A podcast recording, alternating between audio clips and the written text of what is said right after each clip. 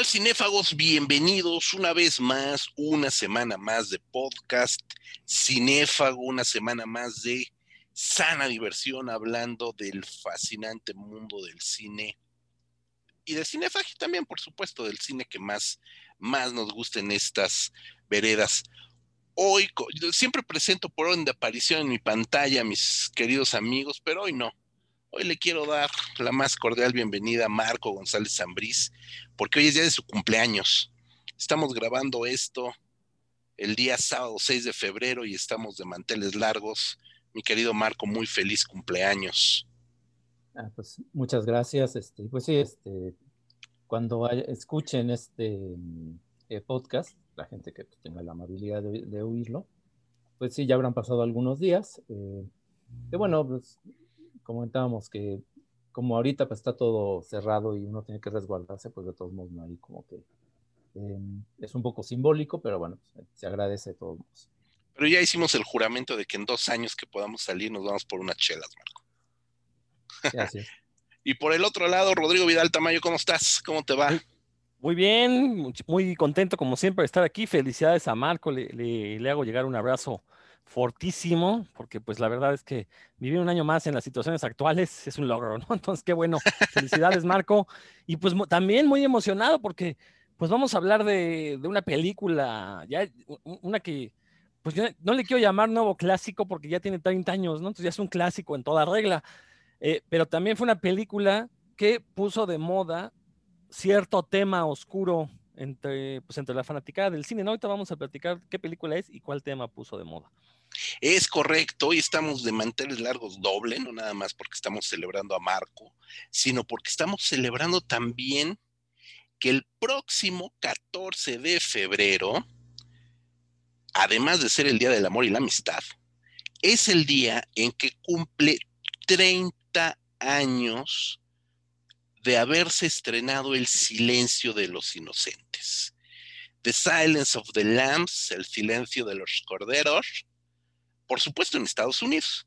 El 30 de enero del 91 tuvo su premier en Nueva York. Dos días después, el primero de febrero, tuvo su premier en Los Ángeles, como debe de ser. Pero su estreno comercial formal a público fue el 14 de febrero de 1991. Y un día después, el 15 de febrero, se presentó ni más ni menos que en el Festival Internacional de Cine de Berlín. Y es una película, como bien dice Rodrigo, que ya es todo un clásico y es una de las escasas películas hasta ese momento que habían puesto al cine fantástico, al cine de terror, al cine de sangre, en los lugares más importantes de la taquilla, de la crítica, de los premios incluso. A nosotros no nos emocionan particularmente los Óscares, pero hace 30 años los Óscares tenían un poquito más de, de verosimilitud de la que cuentan hoy en día. hace 30 años ganar el Óscar a mejor película, mejor director, mejor actor, mejor actriz, este, puede ser un mérito sobresaliente para una película que se inscribe en las márgenes del terror. Eh, Marco, cumpleañero, ¿qué es para ti el silencio de los inocentes? Vamos a empezar a hablar de muchas cosas, no nada más de la película, sino de cosas alrededor del silencio de los inocentes.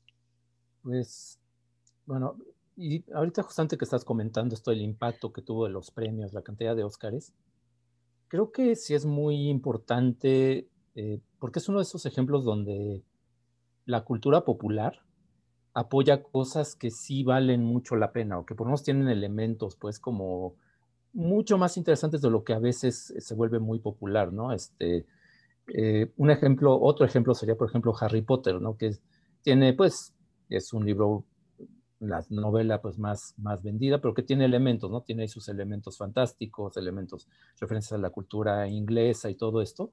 Y en el caso del Silencio de los Inocentes también, eh, una película muy popular que arrasó en los Oscars, que si tomamos eso como, más que termómetro de calidad, como símbolo de popularidad, porque es lo que buscan los premios, finalmente, esos premios, es más bien como agradar, agradar al público y tener como un, un, parámetro de lo que es popular, que haya ganado ese, ese premio, se lo hayan dado una película de un asesino, bueno, donde hay dos asesinos psicópatas y una agente del FBI que, digamos, enfrenta sus, sus demonios y su lado más oscuro y que tiene aparte escenas muy violentas que sin ser cine fantástico como tal, bueno, el hecho de que tenga eh, gore y tenga eh, eh, estos asesinos desquiciados, pues la acerca a lo que es como el terror, ¿no? Entonces, yo le, daría esa importancia, ese, ejemplo de que a veces la cultura popular no te apoya como la cosa más sencilla, lo más básico,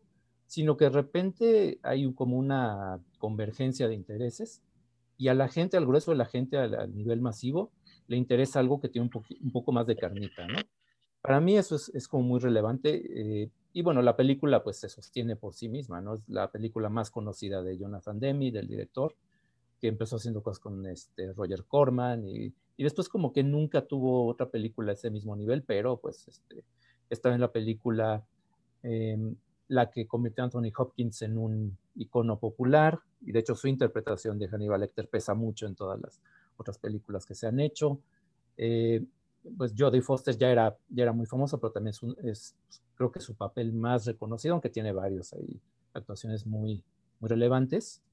Y, y, aunque bueno, creo que podemos hablar un poquito también a lo largo de todo el programa, pero que es una película que aparte influyó mucho en la figura esta del eh, investigador, del detective, pero que usa específicamente esta técnica de perfil criminalístico, ¿no? De, eh, a partir de las evidencias de, de un crimen, bueno, específicamente un asesino serial, tratar de identificar sus rasgos personales. Eso, bueno, lo iremos discutiendo porque tiene que ver con los otros libros de Thomas Harris, las otras películas donde salen estos personajes, pero eh, tuvo un impacto muy grande al grado de que muchas películas eh, de ese tema y muchas series de televisión, eh, por ejemplo True Detective, series como esta de Mindhunters, digo, si estoy mal en el título, no me estoy confundiendo con otra, esta también que tiene mucho que ver con recreaciones de cómo capturan a diversos asesinos seriales, se basan directamente en, el éxito de esa película, ¿no? En, en, eh, esa interpretación de Hannibal Lecter y esa visión del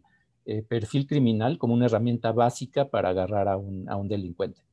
Pero bueno, ya también les cedo la palabra también para que hable un poquito del, de la película de este en específico. Sí, vamos a, hablar del universo, del Verse, como podríamos denominarlo hoy en día, el Verse, porque hay varias películas, pero vámonos por partes, como le gustaba al doctor Lecter. Rodrigo, para ti, ¿qué significa el silencio de los inocentes? Mira, desde hace un momento que puso de moda un tema oscuro, ¿no? Y creo que es a partir del silencio de los inocentes que la figura del asesino en serie y del asesino psicópata y de estos desquiciados que les da por matar gente, eh, brinca al mainstream y se convierten en figuras de culto, bueno, que de hecho rebasan el culto en el que ya se encontraban en los años 80 y brincan y se convierten en superestrellas de la cultura popular, lo que decía Marco, ¿no? O sea, eh, con, el silencio de los inocentes, esta figura de del asesino en serie, voy a decir asesino en serie refiriéndome a todos estos psicópatas, ¿no? Yo sé que no es el término que engloba a todos, pero es el término más común, entonces a eso me refiero, ¿no? Eh, creo que con el silencio de los inocentes, la figura del asesino en serie se vuelve totalmente popular, empiezan a salir un montón de libros, tanto biográficos como de ensayo acerca de la figura del asesino en serie en las sociedades, bueno, no en la sociedad actual, sino en la sociedad de los años 90. Eh, eh, pero es una moda que no ha terminado, ¿no? O sea, constantemente vemos literatura sobre el tema. Surgen un montón de películas también que intentan emular esta fórmula del silencio de los inocentes con un asesino desquiciado que pues, busca las maneras más creativas de matar, ¿no? Este, y, lo curioso es que lo que antes era un terreno propio del cine eh, de clase B, del cine gore, pues de repente lo empezamos a ver ya en las grandes superproducciones hollywoodenses, ¿no? Este, digo, se pueden dar muchísimos ejemplos. Este, está Seven, está El asesino del Zodiaco. Eh, vamos, hay mil y un ejemplos de, cómo el silencio de los inocentes eh, fue este punto de inflexión para el cine de, asesinos psicópatas, ¿no? Que eh, recordemos en los 80 tuvo muchísimo auge y creo que su pináculo lo alcanzó con Henry, de un asesino en serie, para después ya transformarse en este producto totalmente comerciable, totalmente mercadeable eh, y, recordar pues que proviene, su origen está en la literatura y gracias a eso es que también empezó a surgir un montón de literatura también muy similar. Pero bueno, yo voy a ser sincero, yo, aquí este, siempre soy el que queda mal en este programa. Es una película, El silencio de los inocentes, es una película que yo no he visto completa nunca. Siempre la agarro empezada en la tele. Eh, cuando, cuando he querido, me he decidido, ah, la voy a ver, la voy a buscar ya sea en streaming o en video hace unos años. por alguna u otra razón nunca juntaba como las ganas para sentarme a verlas. Ahora, es curioso porque eh, Red Dragon, tanto la secuela como Red Dragon, sí las vi en su momento en cine incluso. Eh, la cosa es que creo que el, Silencio de los Inocentes es de esas películas que han permeado tanto a la cultura popular que sabes perfectamente lo que ocurre en la película, conoces la historia. Digo, ahora ya tenemos los memes basados en la película y entonces cuando la ves, sí, piensas, pues esto ya lo conozco, ¿no? O sea, son de esas películas que, aun, cuando no hayas visto completas, sabes perfectamente de qué van, porque ese es el peso y el impacto que tienen en la cultura popular. Eso, eso eh, habla muy bien de la película, ¿no? Y por supuesto, habla muy bien de la película, habla muy bien de, de, Thomas Harris, por supuesto, de, de, Jonathan Demme, que este, pues alcanzó un momento de iluminación con esta película, su filmografía atendiendo al comentario de Marco, en realidad es bastante dispareja. Y solamente eh, eh, su carrera, ya falleció, falleció pues ya grande a los 73 años, se sostiene de dos películas, que es El silencio de los inocentes y Filadelfia, esta película con Tom Hanks, Denzel Washington, sobre eh, el origen, no el origen, pero sí como los primeros años de la pandemia del SIDA, ¿no? En los Estados Unidos. Creo que eso es como lo más rescatable de, Jonathan Demme. Y de verdad que esta película lo situó en un momento, lo, lo agarró en un momento iluminado. Eh, la novela digamos que la novela del silencio de los inocentes es de 1988, se publicó en el 88 y tres años después se estrena la película, es decir, fue un proceso rápido entre la publicación de la novela que se convirtiera en bestseller y que llegara al cine. Pero mi querido Marco, no es la primera novela de Thomas Harris y muchos de ustedes saben que no es la primera aparición de Hannibal Lecter en el cine. Cuéntanos más, Marco. Exactamente, son, eh, Thomas Harris es un autor muy, muy exitoso, ha vendido muchísimo eh, y es, eh, vaya, muy identificable, este, pero realmente no tiene tantas novelas publicadas. La primera que es Black Sunday, Domingo Negro, que, es este, que también se llevó al cine, que es esta historia de un atentado terrorista durante el Supertazón. Bueno, curiosamente, ¿no? Que comentemos esto porque estamos grabando esto un día antes del Supertazón, ¿no? Entonces, pero, pero es eso, esa parte, ¿no? Es como más un thriller, este, pues, esta cuestión de terrorismo y eso. Eh, la novela que inicia eh, realmente este ciclo de el interés de Thomas Harris por eh, los asesinos seriales y específicamente por cómo, por la técnica está desarrollada por el FBI para identificarlos, es de 1981, se llama Red Dragon, eh, sí tardó más años en llevarse a la pantalla, la, se filmó hasta 1986, la película se estrenó en 87, la dirigió Michael Mann, que ya para entonces era muy conocido por haber producido la serie de Miami Vice, y la película tiene la estética eh, justamente de, la, de esa serie, ¿no? que era esta fotografía con colores pastel, eh, la música muy ochentera, este, con sintetizadores y con música, con bandas de rock, eh, y con una eh, puesta en escena muy, muy relacionada pues, con esta serie muy famosa, pero, eh, y, la película no, no, es nada mala, no podemos discutir un poco, pero creo que lo, lo importante de mencionar por qué no tuvo tanto impacto a nivel popular, creo que tuvo mucho que ver con que la produce Dino de Laurentiis, y ya para cuando estaba por estrenarse la película, ya estaba con muchos problemas financieros la compañía. Entonces se estrena, pero no tiene realmente ese, esa promoción, ese impulso que a lo mejor lo hubiera hecho más, eh, pues pegar más con el público, porque no es, no es una película aburrida, no es, es una película que encaja muy bien con cine policíaco, que pues, en los 80 también estaba muy de moda, pero por alguna razón pues no, no pegó tanto, es una película más de culto, por eso la gente pues no la ubica tanto como eh, está ahí un poco medio oculta, no, no, este, no comparte el éxito de, las, de todas las otras películas. Eh, aunque ya con el paso del tiempo pues, se ha revalorado muchísimo, ¿no? Ya como está ya disponible en, en DVD, bueno, estuvo disponible en, disco láser, luego en DVD, etcétera, etcétera, ya la puedes ver con muy, buena calidad. Y este, pues sí, bueno, es una película que ya se ha revalorado muchísimo.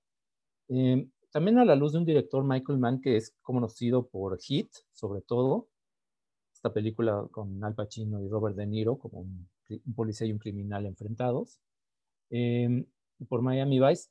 Y creo que también eso como que no, eh, tienes que estar muy clavado en la obra de Michael Mann, creo que para, para conocerla, ¿no? Este, em, y tiene también detalles que em, retoma muy bien la, muchos aspectos más bien de la novela. La novela lo que tiene, lo que aportó en su momento, era esta cuestión del eh, perfil psicológico, eh, pero también era muy, muy meticuloso en la descripción de cómo se hace todo el proceso de investigación forense es muy metódico en ese aspecto. Y la película de Michael Mann también comparte ese aspecto. También es como le da mucha importancia a cómo se recoge la evidencia, cómo se analiza un, una hoja de papel con escritura de alguien que puede ser el asesino, eh, etcétera, etcétera. Entonces tiene ese aspecto como muy concreto, muy, este, muy realista, pero al mismo tiempo tiene esta cuestión psicológica, ¿no? De que un personaje, el, personaje es un policía que eh, él busca siempre eh, tratar de averiguar los pensamientos, ¿no? Como ponerse en el lugar del asesino para tratar de ahí como armar un perfil psicológico de qué es lo que piensa, qué es lo que lo motiva y tratar de identificarlo, ¿no? Antes de que mate otra vez, porque ya cuando inicia la película y la novela, eh, este asesino acaba de matar a dos familias completas, ¿no? Y, asesina cada luna llena, lo que le pone pues, un límite de tiempo, digamos, a la, investigación. Eh, tiene sus diferencias esta película de, Michael Mann con la novela, eh, sobre todo, eh, bueno, por el cambio, digamos, de título, eh, que no es nada más algo superficial. no es, la novela se llama Red Dragon, Dragón Rojo, se lo cambiaron a Manhunter por una decisión, al parecer, del departamento de marketing de la empresa de Dion de Laurentiis.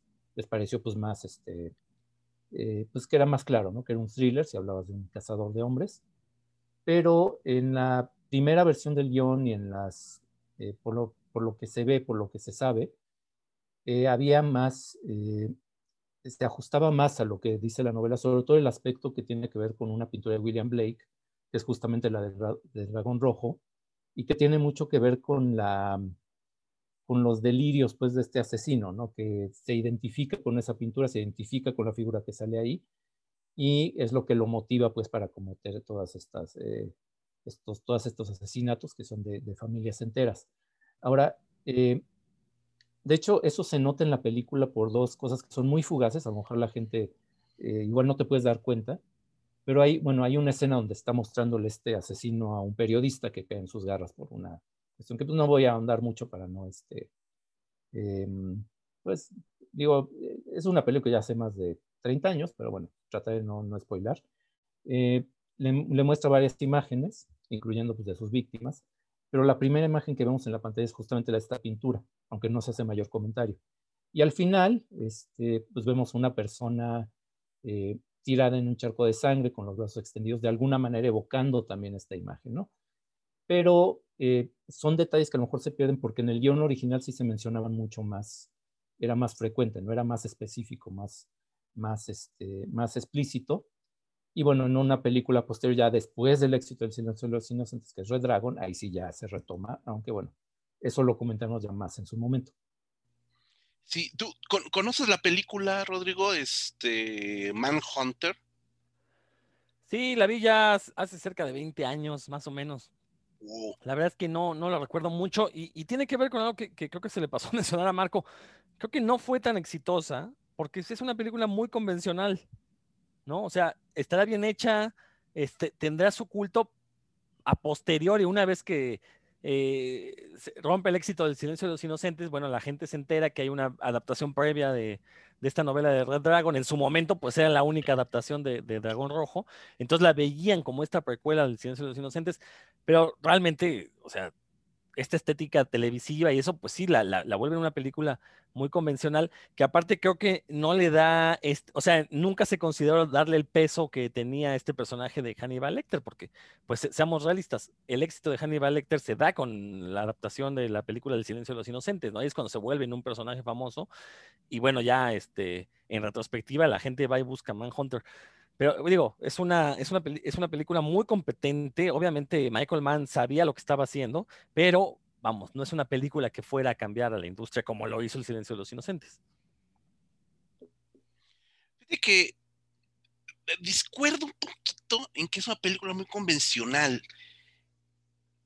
Yo creo que para los estándares de los años 80 era una película que buscaba proponer cierta, cierto tono. Es decir, Michael Mann es un cineasta que no, caray, ¿cómo explicarlo? Michael Mann es de estos cineastas que no son netamente eh, de arte y ensayo, pero que tampoco son netamente comerciales. Son estos autores que se mueven en una franja muy, muy eh, extraña, que son la de las películas de cartelera, pero que no son netamente comerciales. Yo a él lo descubrí a, Michael Mann con el último de los Moicanos, que me parece una película extraordinaria. Y luego me aventé al hilo cinco películas, cinco siguientes películas que fueron Fuego contra Fuego, que ya comentó Marco, El Informante, Ali, que, que también me parece una gran película, y Colateral, ¿no? Que son películas donde busca hurgar en la mente o de hacer tridimensionales a sus personajes, aun cuando sean películas que rozan la acción, busca darle un peso específico a la psicología, a la mentalidad del personaje.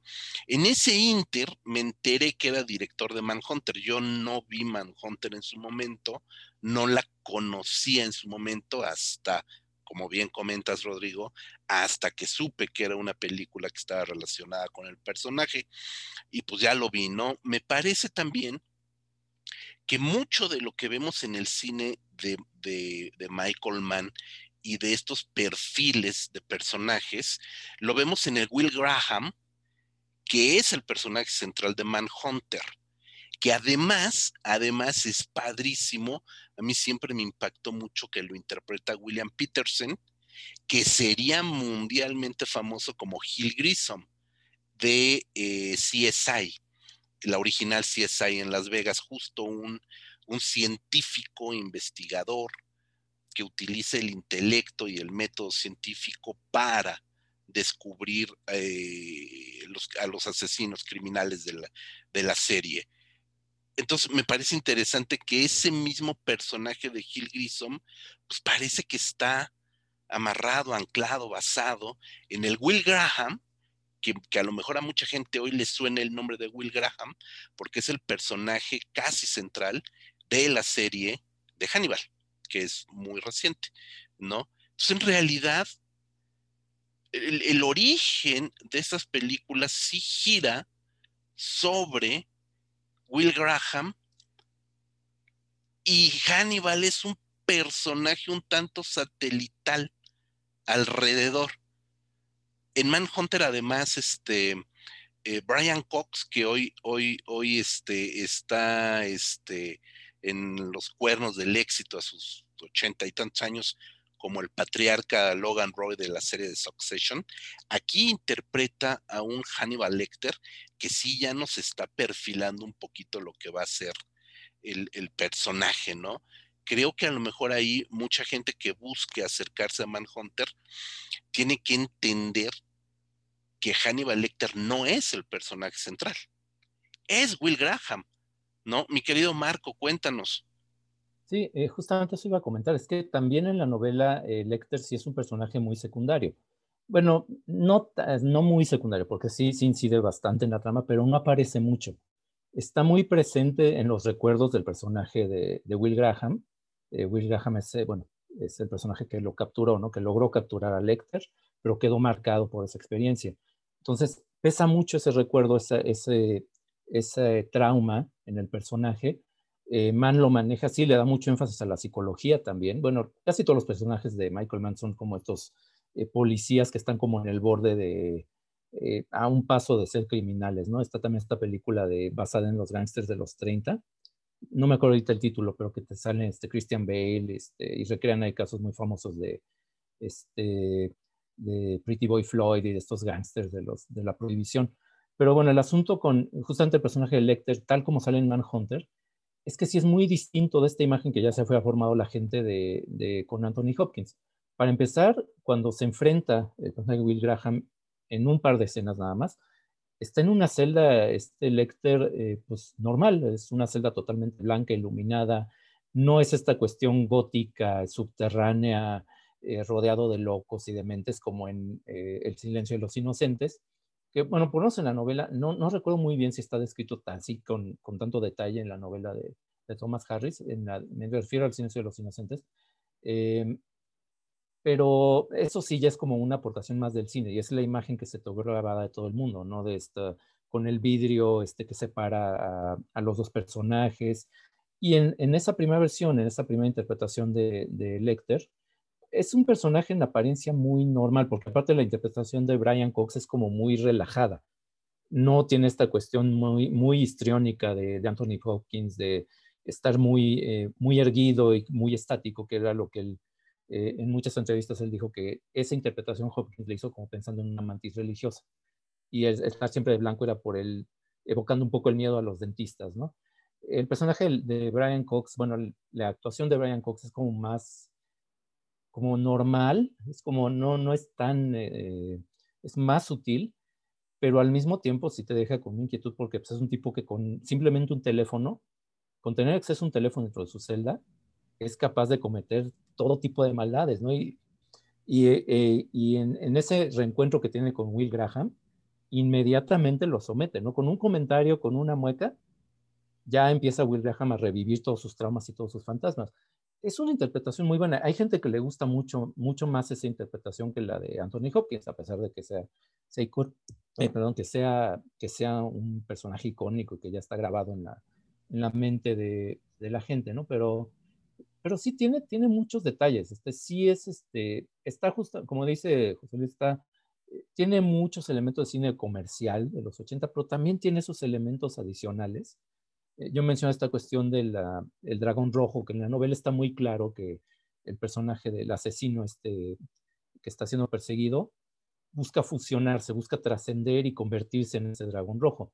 Y en la película de Manhunter queda muy claro que a Will Graham le está pasando algo parecido, pero con el asesino, ¿no? Que él, sin querer por este proceso de identificarse con un psicópata, está como transformando su personalidad. Hay, hay un paralelismo muy, muy interesante entre estos dos personajes. Eh, entonces sí, tiene, tiene sus niveles también la película, ¿no? Y, aparte, eh, sí, es, tiene un estilo muy, muy de Miami Vice. Digo, no, no, este, si habías visto la serie, pues no te sorprendía lo que, lo que te presentaba, pero funciona muy bien, digamos, el uso del color, la, la música. Eh, es una película que sí se, se, se, deja ver muy bien y pues creo que también, sí se ha vuelto de culto, creo que sí tiene méritos para eso. Sí, sí, sí, sí, totalmente. De que ese culto es de culto, eso no, no, no lo vamos a negar. No, no el gran culto masivo, ¿no? Que, que tiene el silencio de los inocentes, que es la segunda película que se filma. Obviamente estamos en otro nivel de producción.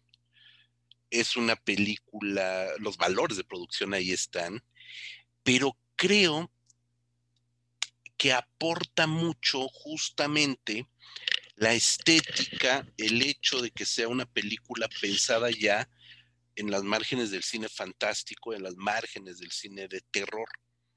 Manhunter finalmente es una película más naturalista. Y por eso, por eso este, el Hannibal Lecter que nos presenta la película es, creo, creo, un asesino serial, brutal, despiadado, como quieras, pero como es a diario, en la cárcel, en un día común y corriente, ¿no? Lo que hace Anthony Hopkins es crear a un hombre del costal, es crear al coco, es crear a una entidad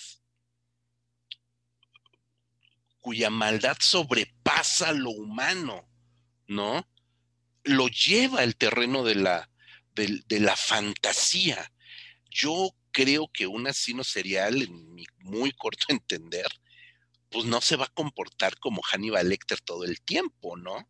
Es decir, lo que vemos en esta película es una creación prácticamente, la corporización de ese mal metafísico inherente en el ser humano, en la maldad del hombre, en lo negro del, inconsciente del ser humano, hecho persona, ¿no? De ahí que se convirtiera en un icono, ¿no? De ahí que, que alcanzara este grado de, de convertirse en un icono más que una persona, es, es el icono que lo, que está representando, ¿no? Creo que eso es un gran trabajo, por supuesto, histriónico de, Anthony Hopkins, que le vale el Oscar, ¿no? Pero, pero sí creo que se deben de ver como dos películas, evidentemente, como dos intenciones diferentes en la película, ¿no? esta sí está, esta me refiero al silencio de los inocentes, sí está pensada como la película de, de este nuevo terror conformado por psicópatas creando estas figuras. Es decir, es el equivalente de, pues, de Jason Burgess, del Michael Myers, del Freddy Krueger, pero normal, y luego entre comillas, porque estamos viendo a un ser humano normal, un médico que enloqueció, etcétera, etcétera. No sé si, si me explico, ¿no? Por supuesto que eso hace que el silencio de los inocentes crezca y se potencie, porque tienes en, espejo, o en el criss-cross, en contracámara, en contracampo, una chica de pueblo que ha crecido con base en sus traumas, y que es cuyos traumas la perfilan a ser esa Clarice Sterling, timorata en un principio, seca, parca, que también va, como Will Graham, descubriendo todo lo que hay de oscuro y perverso también en su mente. Entonces, esa parte está interesante, ¿no? Porque además el, el concepto es similar, lo que hace también eh, eh, Thomas Harris, pues, en un principio y todo. Entonces, un esquema similar, el, de esta codependencia entre Will Graham y Clarice Sterling con la figura de, eh, del mal en estado puro personificado en este asesino y depender de ese mal para hacer el bien el bien representado en capturar al asesino, el hada de los dientes en Manhunter o Buffalo Bill en El silencio de los inocentes, ¿no? O sea, también estamos hablando de una, de una estructura similar en estas películas, ¿no? Este, Rodrigo, tu, tu, tu análisis del silencio en comparación o como quieras hacerlo. Pues mira, creo que ahorita mencionaste algo muy importante, ¿no? Con la figura de Aníbal Lecter, que creo que es el punto fuerte de la película y creo que desde un inicio la intención fue esto que mencionas, ¿no? De crear un villano que se convertiría en la pesadilla de los final, el final del siglo XX y que es la pesadilla todavía ahorita en el siglo XXI, que es esta persona, entre comillas, normal, que está integrada en la sociedad, que vive dentro de la sociedad, pero pues que le da por matar y que pues ahora lo vemos en las noticias, es común que salen este, eh, notas acerca de estos criminales psicópatas que, o sea, en, el mejor de los casos, y lo digo como con un toque irónico, en el mejor de los casos, pues les da por matar gente, pero en el peor raptan a sus hijas y las mantienen encerradas en un cuarto durante 20 años, ¿no? Y, que también ya ahora vemos películas de esos temas y, vamos, o sea, como bien dices, creó a este nuevo monstruo, entre comillas, real, y ese, es, creo que es su gran aporte. Ahora, el personaje de Jodie Foster también hay que darle un gran reconocimiento. Jodie Foster eh, siempre su carrera se ha, digo, su carrera desde que es adulta, porque recordemos que inició muy pequeña, eh, pero sus personajes son usualmente personajes femeninos fuertes, ¿no? Y lo vemos aquí con, con el personaje de Clarence Sterling, que creo que fue, no, no, digo que es el primero, pero es a partir de ahí que vemos una rachita de personajes de Jodie Foster en los que justamente lo que pretende mostrar son estos, eh, quizás un rito de paso en, personajes femeninos para que no, no, nunca terminen como víctimas, ¿no? Este, lo dices ahorita, comienza como una chica de pueblo y termina pues, siendo la que, eh, entre comillas, derrota a Hannibal Lecter, ¿no? Eh, y, y todos los años 90 se aventó una rachita de ese tipo de películas para demostrar que obviamente las mujeres también podían interpretar personajes eh, valiosos y fuertes. Entonces creo que, eh, eh, digo, es una película que como dijimos al inicio es un parteaguas en la cinematografía hollywoodense. Fabrica este nuevo monstruo, reinterpreta a los monstruos previos que teníamos en la figura del slasher, le da un toque más realista y pues despertó las pesadillas porque te diste cuenta que tu vecino de lado pues podría ser una persona así, ¿no?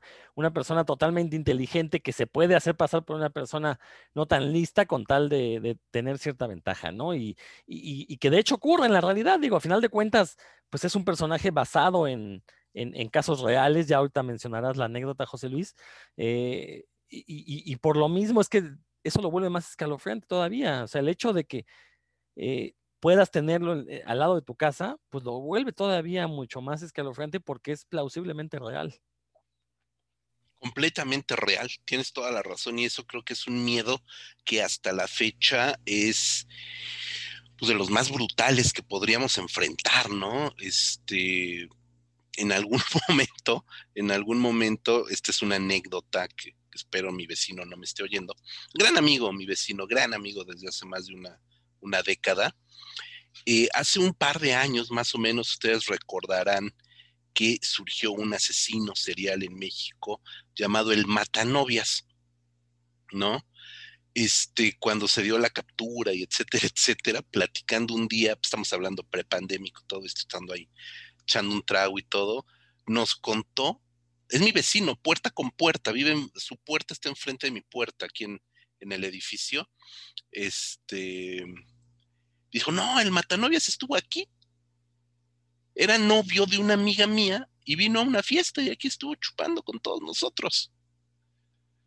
Cuando te lo platica y después de las risas, y, se lo pregunté, pues un tanto en broma, un tanto en serio, le digo, ¿y tu novia, digo, y, tu amiga todavía vive? Y sí, sí, sí, ella está bien, ella está bien, no pasa nada, ¿no? Reaccionas, lo analizas y dices, güey, aún cinco metros de mi puerta estuvo un asesino serial, cabrón. Y te pudiste cruzar con él en el elevador del edificio y nunca lo hubieras imaginado. Y desgraciadamente esta gente está ahí afuera reptando, cazando. ¿No, Marco? Sí, es que, sí, vaya, obviamente sí tiene mucho de...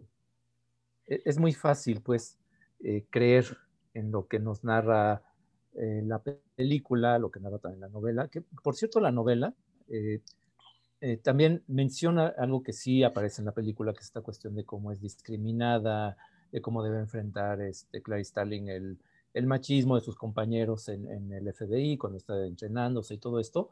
pero la novela incluso explora más ese tema, ¿no? Creo que eh, digo, obviamente, son bastante similares, de hecho, la, novela y la película. Eh, si acaso la novela profundiza en algunos aspectos que en la película, por cuestiones evidentes de tiempo y de narración, pues no, no puede, ¿no? Otro, otro aspecto que se queda un poquito volando es el personaje Jack Crawford, el jefe, pues el que le encarga a Clary Starling hacer esta investigación, el que la manda a entrevistar a, Hannibal Lecter, pues es que aparece también directamente en, en, Red Dragon, y de hecho lo que él hace es como tratar de redimirse de alguna manera, ¿no? De cómo trató a Will Graham, este, varios años antes. Eh, pero bueno, volviendo a esta cuestión del, realismo, sí, pero es un realismo, pero también eh, tiene su dosis como de, no fantasía, pero sí como una cuestión que es, muy controvertida, porque yo mencioné al principio que esta, esta, cuestión del perfil criminal, de cómo el FBI es algo que, bueno, hay muchísima gente que estudia criminalística con la idea de que se van a convertir en uno de estos este, detectives eh, con la capacidad de reinterpretar el, proceso mental de un asesino serial o de un psicópata o de un violador serial también.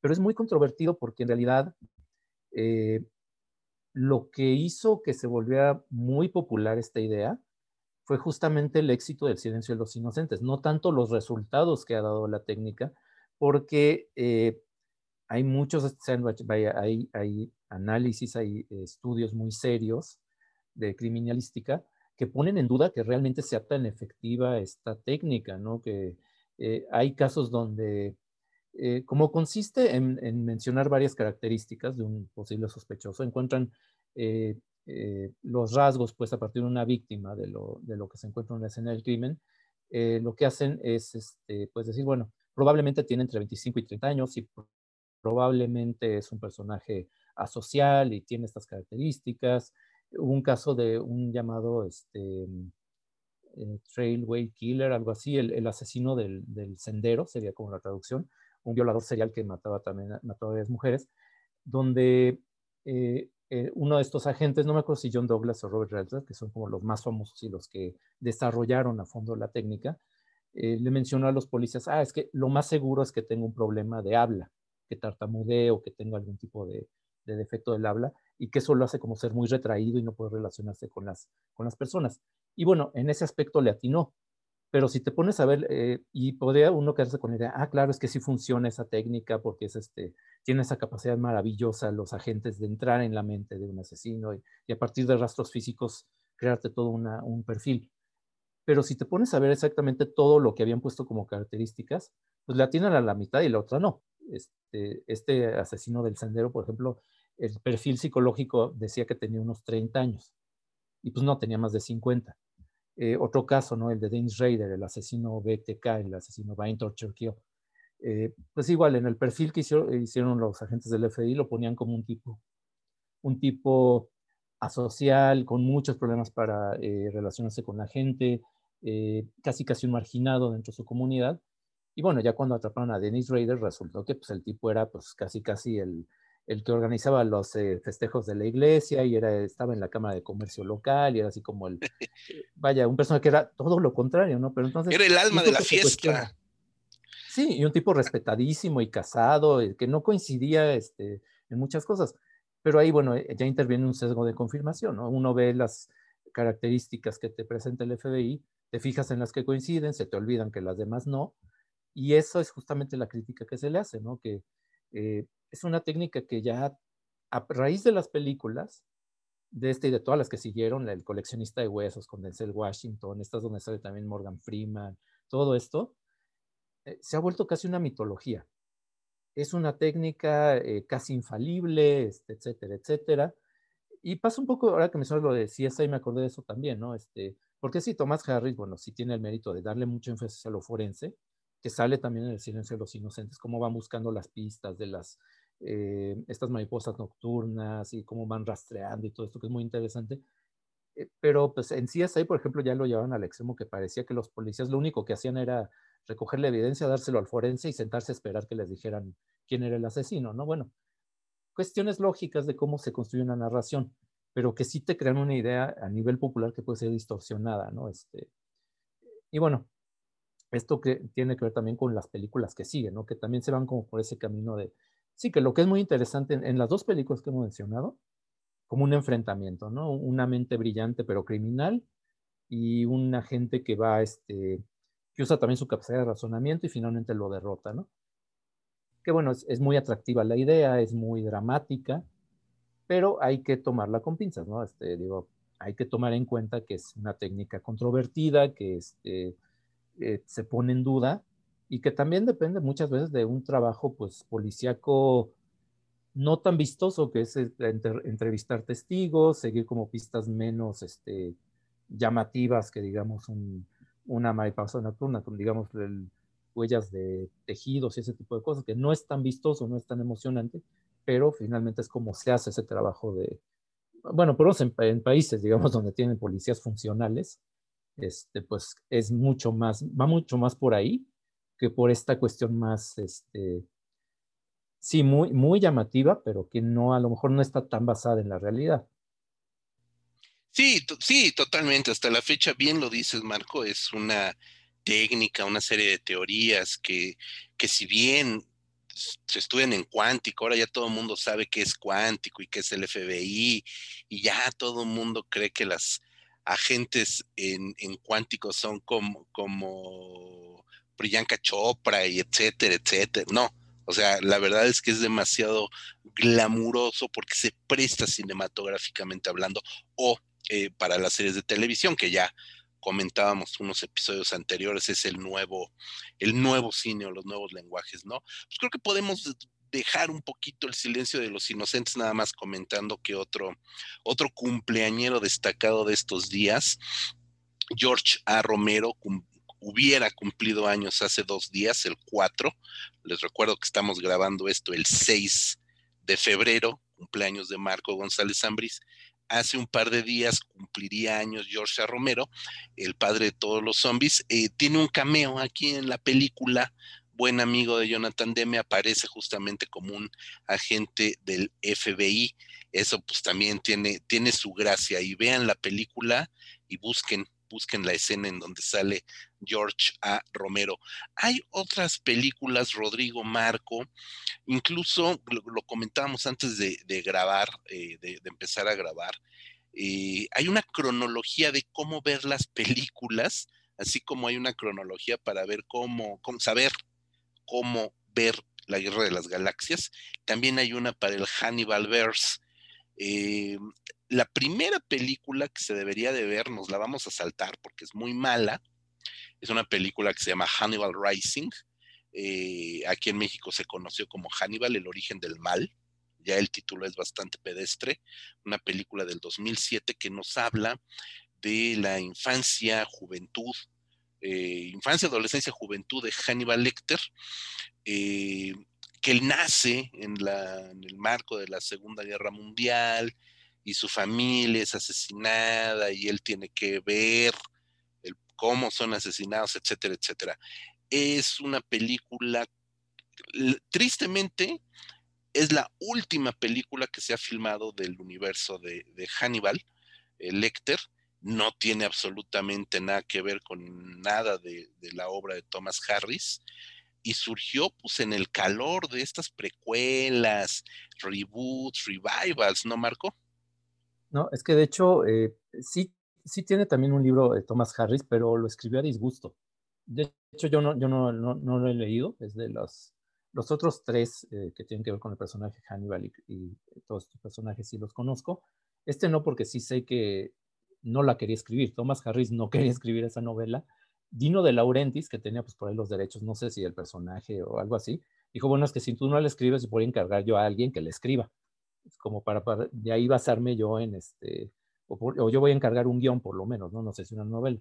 Entonces, este, a Thomas Harris dijo, no, no, pues, o sea, de que le escribo otro güey a que escriba yo, pues mejor, este, yo hago ahí un, escribo primero la novela, de ahí se hace una película que sí, es, es que es, es muy mala, de verdad, podemos ignorarla, eh, porque es de estos reboots, estas precuelas que en el querer explicarte todos los detalles del origen, pues te acaba quitando todo el misterio de los personajes, ¿no? Este, y, con detalles tan ridículos como esto de que el personaje Hannibal Lecter, por una razón ahí totalmente descabellada, eh, usa una máscara de samurái en algún momento, solamente porque eso recuerda la máscara que le ponen en, El silencio de los inocentes, ¿no? una cosa que no tiene ninguna lógica y es nada más como para darle gusto a, la gente, ¿no? Lo que la gente quiere, eh, tenemos que justificar cada, cada detallito y eso es lo que básicamente es esa película. De verdad, si se la, si se la brincan, se la pierden, no se pierden absolutamente nada.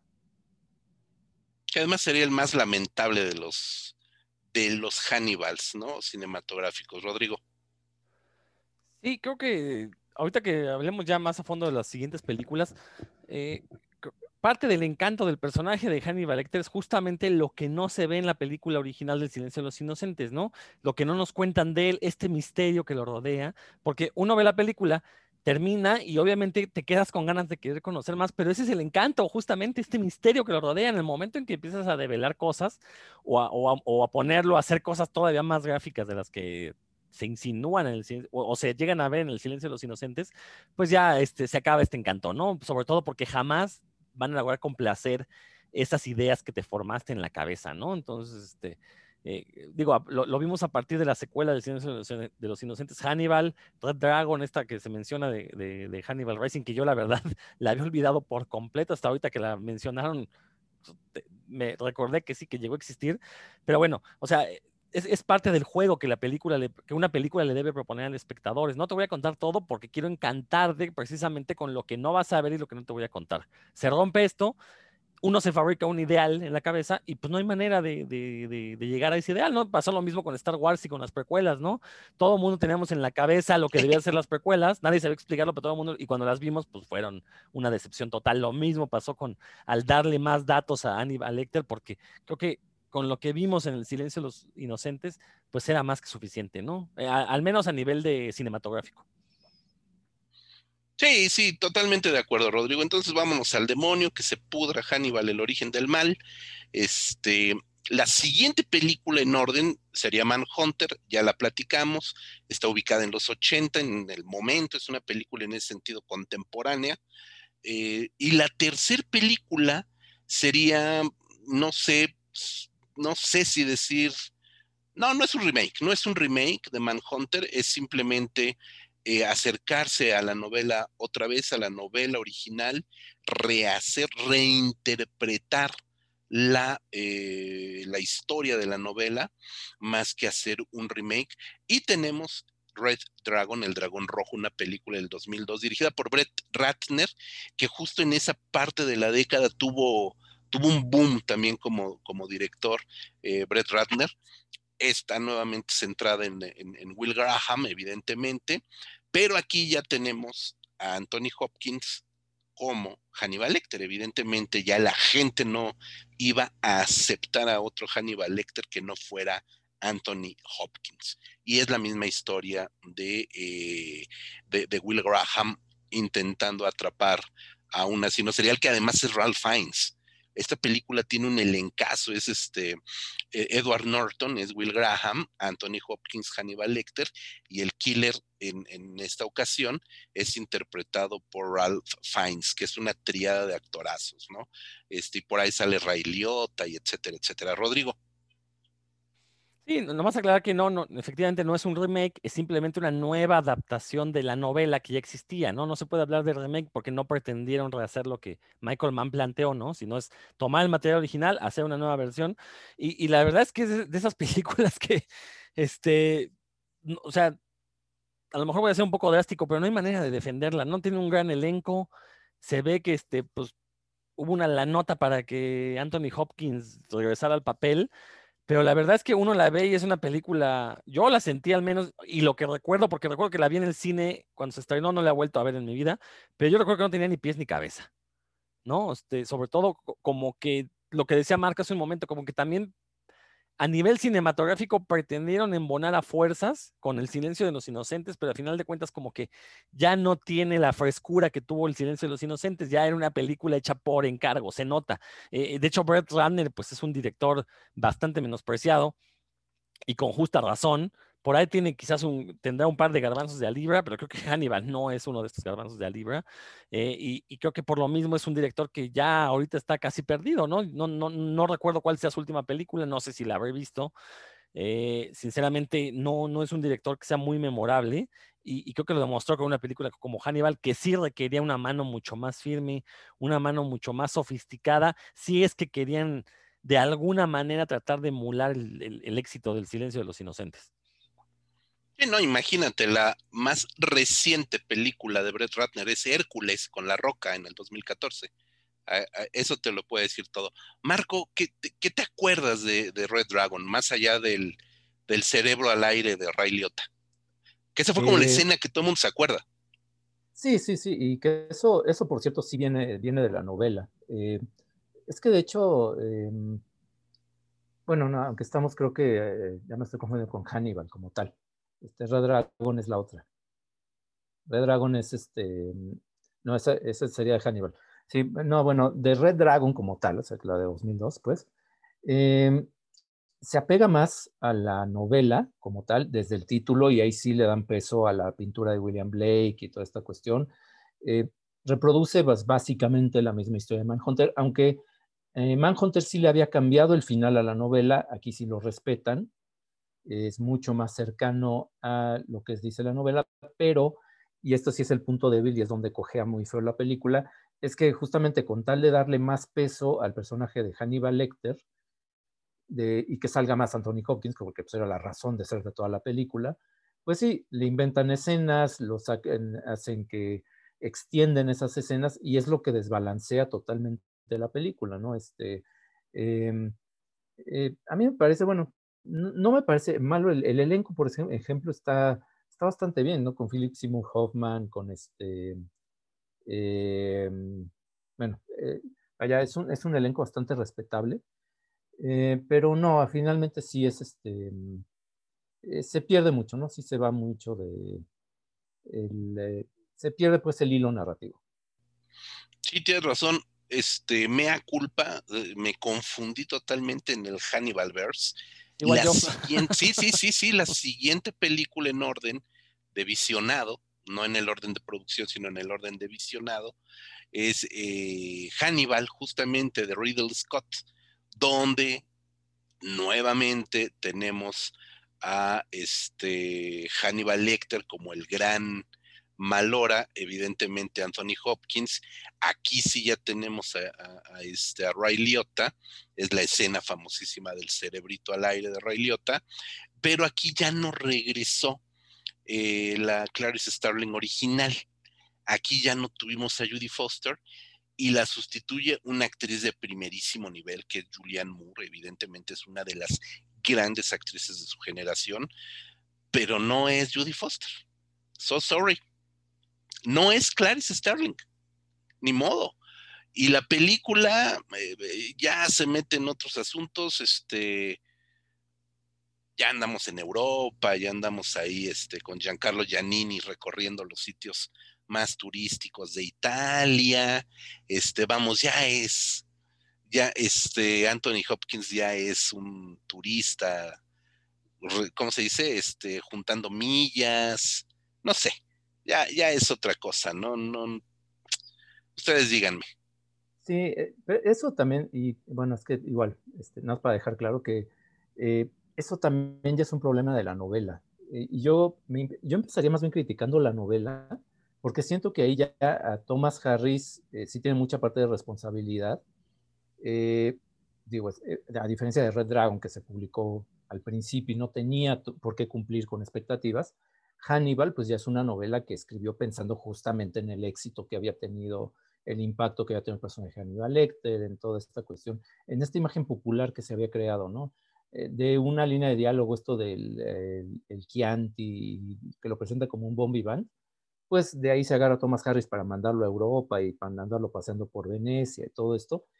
Y, y sí, es, es, una, donde ya se empieza a explicar de más, ahí ya eh, justamente en esa novela es cuando te empiezan a, plantear estas cuestiones eh, de la infancia, que Ridley Scott, ahí por lo menos sí tuvo el buen gusto de no mencionar ese detallito de ese episodio de la infancia de Hannibal Lecter, eh, Ridley Scott sí lo, omite, pero hasta donde yo sé, incluso Ridley Scott no tenía muchas ganas o no está muy enterado, ¿no? Hay una anécdota por ahí que no sé si, no sé si sea real, no sé, a lo mejor es apócrifa porque suena, creo que demasiado buena para ser verdad, que cuando Ino de Laurentis le propone hacer Hannibal, eh, Ridley Scott pensó que le estaban hablando de Aníbal, ¿no? De este, el enemigo de los romanos, que iba a ser una película histórica con elefantes cruzando los, eh, los Pirineos y todo esto. Entonces, eh, como que nadie tenía muchas ganas realmente de, de, hacer la película. Este, bueno, Jodie Foster, pues ahí sí tuvo el gran mérito, el gran, se le debe reconocer que dijo, no, este, me podrán pagar lo que quieran y yo sé que digo, con eso me construyo tres mansiones, pero no, ese personaje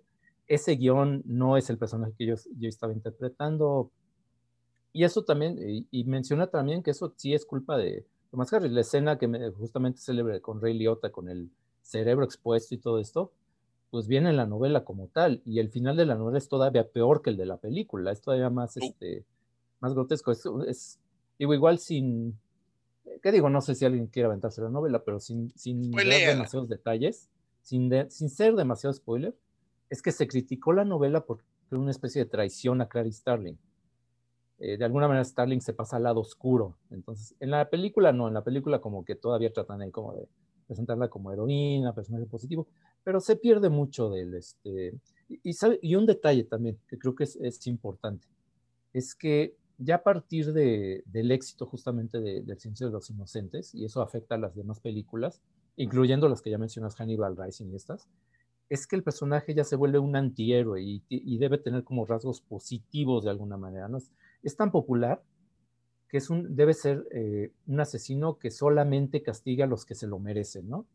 Y lo vemos en el personaje justamente de Giancarlo Giannini, ¿no? Este policía que en vez de delatar a, Hannibal ya que lo ubica, trata de chantajearlo y pues paga el precio, ¿no? Y el, otro personaje que es, creo que lo más memorable de la película, el que es este Gary Oldman, aunque bueno, irreconocible por el maquillaje que es aparte. Eh, el personaje de Mason Berger, este personaje totalmente desfigurado, eh, también cae en eso la, novela y la película, ¿no? Que es, bueno, este es el enemigo de, de, Hannibal Lecter y de alguna manera tratan de hacer que Hannibal Lecter sea como un personaje heroico que pues no, creo que no le queda nada bien. Eh, digo, ya hacia el final cuando está en peligro este, esta cuestión de los cerdos y este, eh, es muy, a mí se me hace muy extraño que lo presenten como casi como damisela en, en peligro que tiene que ser rescatado, cuando tú sabes que es un asesino desgraciado que ha destrozado vidas y dices, pues, pues por mí que se lo coma, ¿no? Yo no tengo inconveniente, pero bueno, era un personaje ya demasiado popular para, para que hicieran eso y creo que ella sufre mucho este, la, la película por eso, ¿no? Y, repito, eso viene ya desde la novela. Fíjate, yo desconozco las novelas, eso sí debo de, reconocer mi, mi, incultura literaria sobre el personaje Hannibal, no he leído las novelas. Es un buen momento de, buscarlas, por lo menos digitales, y ahí leerlas en, digital a lo mejor. Tenemos tiempo en esta pandemia. Y con eso se cierra el universo cinematográfico de Hannibal Lecter, ¿no? Evidentemente no hay que repetirlo, pero lo vamos a repetir por necios. El silencio de los inocentes es una absoluta joya y es una película de culto que como tal debió de haber permanecido única. Pero evidentemente las reglas del juego y del negocio, del show business, hicieron que se desvirtuara el personaje tanto en lo literario, como ya nos explica Marco, como en lo cinematográfico, ¿no? Incluso perdiendo algo de dignidad, ¿no? También el, personaje. Pero evidentemente no podemos cerrar esta, este programa dedicado a Hannibal Lecter y al silencio de los inocentes en su 30 aniversario de estreno, sin hablar de Hannibal, la serie de televisión de la NBC que se estrenó en el 2013, que eh, solamente fueron tres temporadas, 40 episodios, si mal no recuerdo, este, y que debo de decir desde mi lectura personal, es la reivindicación del personaje de Hannibal Lecter es la reivindicación de Will Graham también, del personaje que aquí interpreta Hugh Dancy, un actor eh, que la verdad yo desconocía a, Hugh Dancy, perdón, pero Hannibal Lecter es interpretado por Max Mikkelsen, ni más ni menos que este actor danés, que el puro rostro ya te hace querer verlo como Hannibal Lecter, ¿no? Y aquí sí se crea una relación afectiva, no llega a lo homoerótico, pudo haber llegado a eso, eh, pero sí hay una relación de codependencia muy interesante entre Hannibal Lecter y, Will Graham. Y por supuesto no es catima en gore la película, no es catima en grotesco, pero desde un punto de vista sumamente interesante. Aquí ambos personajes, Will Graham y Hannibal Lecter, están en el mismo canal de la demencia. Que creo que eso es algo que le faltó al Will Graham cinematográfico. Coquetea con esa parte también del, del, mal inherente en algún lugar de la mente humana. Y aquí este Will Graham que tenemos en esta, en esta serie de televisión, eh, este, se emparenta demasiado bien con, con Lecter. Son las dos caras de la misma moneda. A mí me parece una serie verdaderamente estupenda y que tuvieron el buen gusto de dejarlo en tres nada más. No sé si ustedes la siguieron, la vieron, Rodrigo. No, voy a ser sincero, no, no he visto, pero digo, recordando en el programa que dedicamos a las series, pues cómo las series se han convertido ahorita en el mejor vehículo para, justamente para lograr un desarrollo óptimo de personajes, eh, y, que, y, que, muchas series han recuperado este, personajes como Hannibal Lecter que eh, ascienden a la popularidad y después son rebajados por la cantidad de, eh, de secuelas que se hacen en sus franquicias, pues no, no me extraña que, la serie tenga te, haya dejado tan buen sabor de boca, ¿no? Porque creo que ahí se puede experimentar mucho más con el personaje, se puede hablar más de este tipo de relaciones que mencionas, que me recuerdan mucho, ahorita que mencionabas que hay quizás cierta atracción sexual entre ambos personajes, pues es muy similar a lo que pasa entre Batman y el Guasón, ¿no? Que también en los cómics se ha manejado esa idea como manera de subtexto, ¿no? De, de, que existe cierta atracción y por eso es que se persiguen el uno al otro. Pero bueno, o sea, esto nos habla también, y volviendo al punto de las series, cómo eh, eh, una serie al tener mucho más espacio y más tiempo para dedicarle al desarrollo de personajes, pues puedes hacer esto y puedes resucitar eh, el interés en algunos personajes que ya que habíamos sepultados, como el, es, el, caso de Aníbal Lecter, ¿no? Sí, sí, y aparecen otros personajes como Jack Crawford, que es el jefe de, del escuadrón del FBI, del jefe de Hannibal Lecter, que también es aquí lo ponen también como un científico muy avesado, también un pasito abajo, casi, casi lo ponen uno o dos escalones abajo en, en inteligencia de, de Lecter y de Graham. Entonces, aparece por ahí un personaje, desconozco Marcos si el personaje existe en la novela original, la doctora Alana Bloom, que también es un personaje femenino sumamente importante y que también es una psiquiatra también una chucha Es decir, se crea un universo muy, muy interesante. No sé si conoces la serie, Marco. Eh, no, no, no. Y el personaje de Alana Bloom no me suena. Este, no, no, no lo recuerdo. Aunque no, sé si, bueno, si sale, a lo mejor sale con un personaje más secundario. Pero bueno, eh, no, la serie, pues no, no, no la conozco.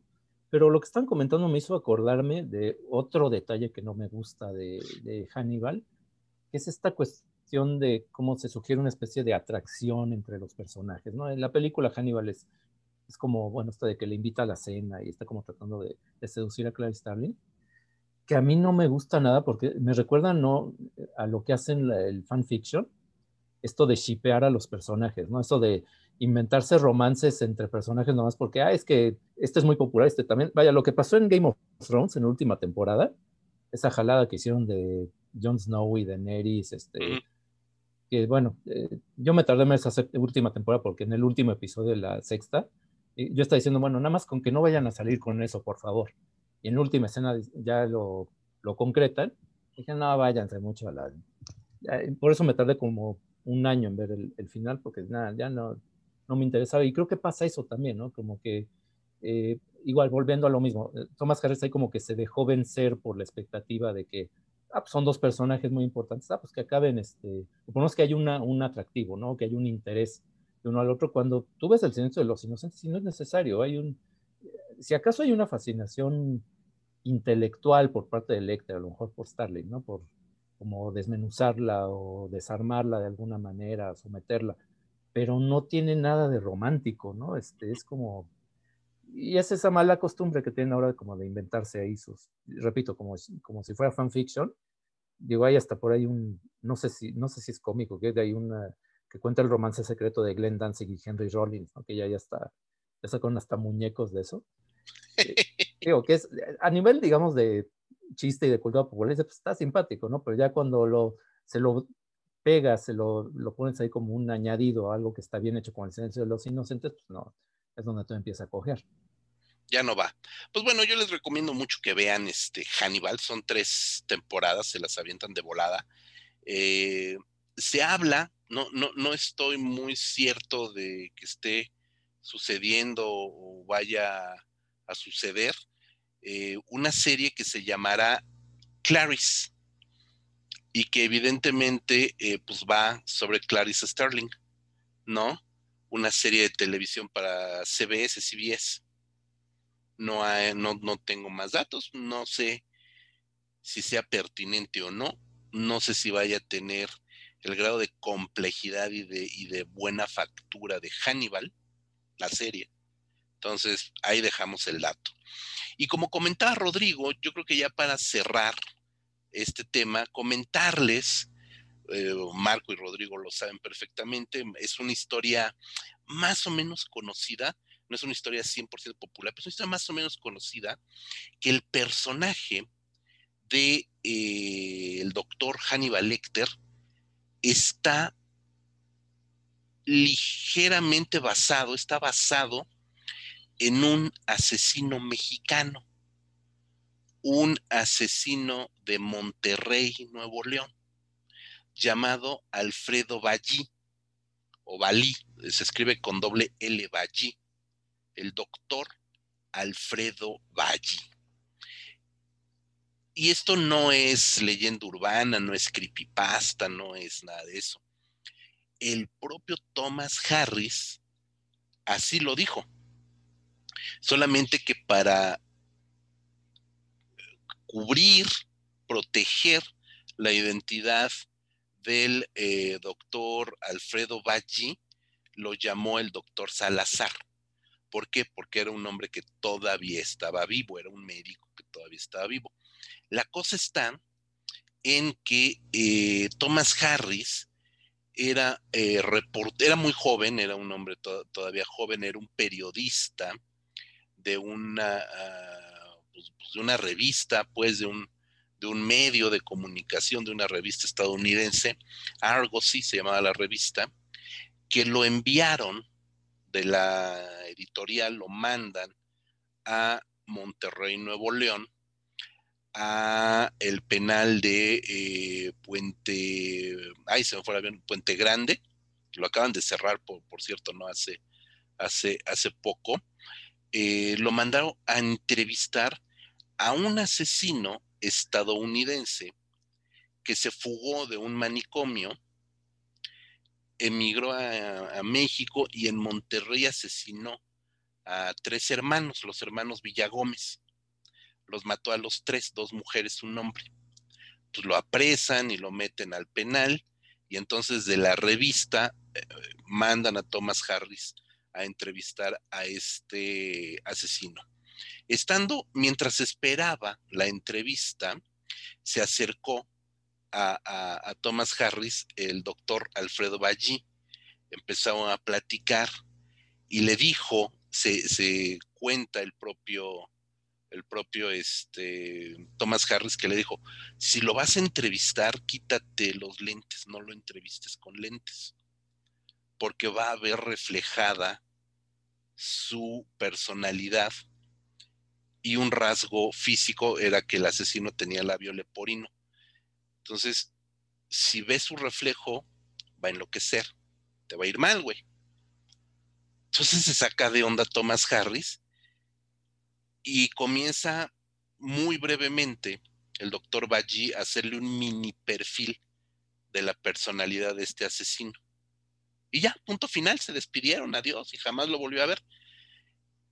Thomas Harris le pregunta al celador, pues este güey, ¿qué onda? No, pues es el doctor, este, eh, Ballí, este, es asesino, asesinó y descuartizó a su amante, se supone que era homosexual, un médico homosexual, este, sometió a su amante con una inyección de pentotal sódico y así vivo, todavía vivo, pues lo fue descuartizando, ¿no? Lo mató, lo descuartizó y por supuesto fue a parar a la cárcel y fue condenado a muerte. Fue el último prisionero mexicano en ser condenado a muerte, lo cual no sucedió porque se, se, canceló esa, la ley, la pena de muerte en México se derogó y entonces este, el doctor Ballí pues, nunca enfrentó la pena de muerte. Y después de, 20, 30 años salió de la cárcel. evidentemente perdió su licencia médica y etcétera, etcétera. Y siguió viviendo en Monterrey toda su vida. Y Thomas Harris acepta, aceptó que este asesino mexicano, el doctor Alfredo Ballí, con ese mini perfil que le hizo del asesino que iba a entrevistar fue la semilla con la que creó al doctor Hannibal Lecter.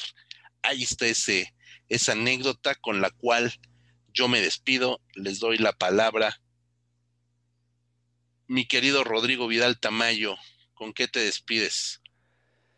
Pues además de invitarlos a que escuchen el resto de los podcasts de Revista Cinefagia que pueden encontrar obviamente en el canal de Revista Cinefagia en los, todos los sitios finos que manejen podcast, en ese mismo canal van a encontrar el podcast que se llama Puros Cuentos dedicado a los cómics y toda la cultura que les rodea. Van a encontrar intercalados uno de Revista Cinefagia, uno de Puros Cuentos. Entonces así se pueden, pueden agarrar cultura tanto cinematográfica como comiquera en un mismo canal de podcast. Eso es todo. Marco. Eh, bueno, eh, les, sí les voy a recomendar, aunque le estoy tirando a Thomas Harris, eh, que sí lean las, sobre todo las dos primeras que tienen que ver con estos personajes, Red Dragon y El Silencio de los Inocentes, este, aunque ya se sepan la historia, pero son novelas muy entretenidas, muy bien escritas. Incluso Hannibal, es que es, es, lo frustrante, que está bien escrita y también es muy entretenida, pero pues son, llega un momento en que te fastidia pues, tanta tontería, ¿no? y la otra, bueno, la Hannibal Rising es así, no, no la conozco. Bueno, y aparte de eso, pues ahora sí, haciendo el, comercial acostumbrado, pues que nos visiten en revistacinefagia.com, ahí publicamos eh, reseñas de todo tipo de cine con un cierto eh, énfasis, un cierto gusto por el cine fantástico, pero pues, sí hay un poco de todo. Publicamos hace poco un ensayo sobre gritos y susurros de Bergman, tampoco, tampoco nos limitamos nada más a lo fantástico. Eh, y que nos sigan también en redes sociales, Rep Cinefagia en Twitter, Cinefagia México en Facebook y en Instagram. Y el podcast lo pueden oír en varias plataformas, Himalaya, iTunes, Spotify, em, creo que Amazon también. Y bueno, si no, pues ahorita José Luis me, me corregiría. No, no, estás en lo cierto, mi querido Marco. Eh, yo me quiero despedir nuevamente deseándote lo mejor, muchas felicidades.